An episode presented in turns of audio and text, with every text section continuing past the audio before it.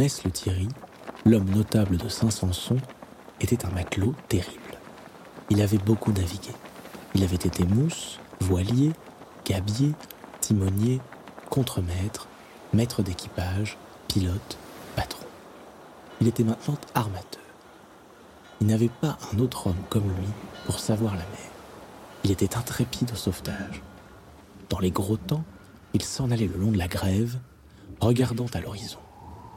Qu'est-ce que c'est que ça là-bas? Il y a quelqu'un en peine. C'est un chasse-marée de Vémousse. C'est un coutre d'Origny. C'est une bisquine de Courseul. C'est le yacht d'un lord. C'est un anglais. C'est un français. C'est un pauvre. C'est un riche. C'est le diable. N'importe. Il sautait dans une barque, appelait deux ou trois vaillants hommes, s'en passait au besoin, faisait l'équipe à lui tout seul, détachait la mare, prenait la rame, poussait en haute mer, montait et descendait, remontait dans les creux du flot, plongeait dans l'ouragan, allait au danger. On le voyait de loin, dans la rafale, debout sur l'embarcation, ruisselant de pluie mêlée aux éclairs, avec la face d'un lion qui aurait une crinière d'écume. Il passait quelquefois ainsi toute sa journée dans le risque, dans la vague, dans la grêle, dans le vent, accostant les navires en perdition, sauvant les hommes, sauvant les chargements, cherchant dispute à la tempête. Le soir, il rentrait chez lui et tricotait une paire de bas.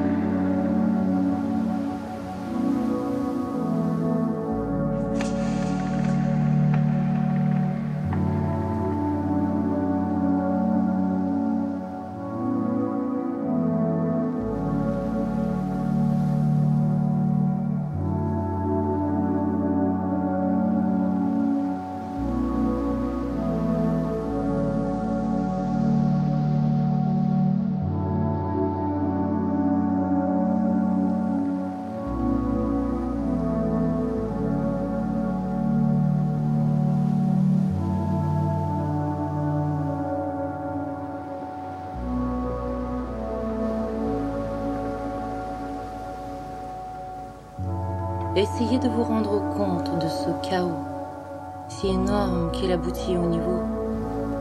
Il est le récipient universel, réservoir pour les fécondations, creusé pour les transformations. Il amasse puis disperse, il accumule puis ensemence, il dévore puis crée. Il reçoit tous les égouts de la terre et il les thésaurise. Il est solide dans la banquise, liquide dans le flot, fluide dans les fluves. Comme matière, il est masse, et comme force, il est abstraction. Il égalise et marie les phénomènes. Il se simplifie par l'infini dans la combinaison. C'est à force de mélange de troubles qu'il arrive à la transparence. La diversité se loue le souffrant dans son unité. Il a tant d'éléments qu'il est l'identité. Une de ses gouttes, c'est tout lui. Parce qu'il est plein de tempêtes, il devient l'équilibre. Platon voyait danser les sphères, chose étrange à dire, mais réelle, dans la colossale évolution terrestre autour du Soleil, l'océan, avec son flou et un flou, est le balancier du globe.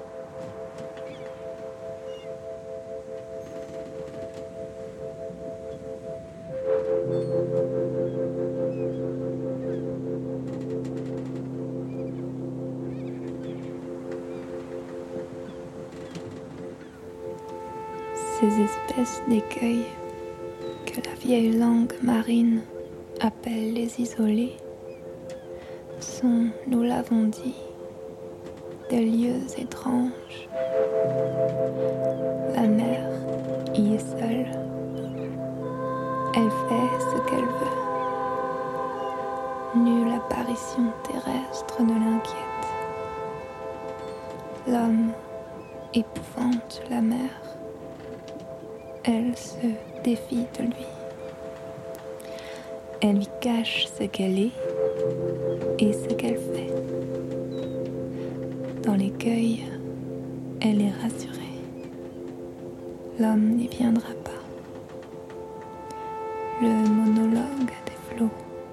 Sera point troublé.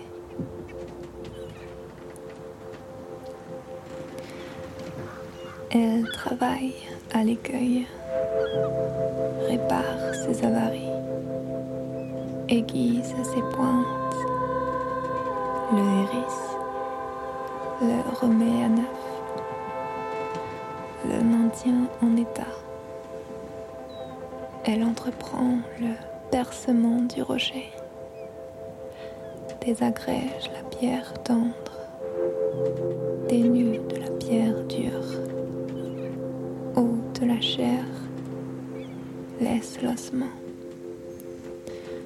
Fouille, dissèque, fort, trou, canalise,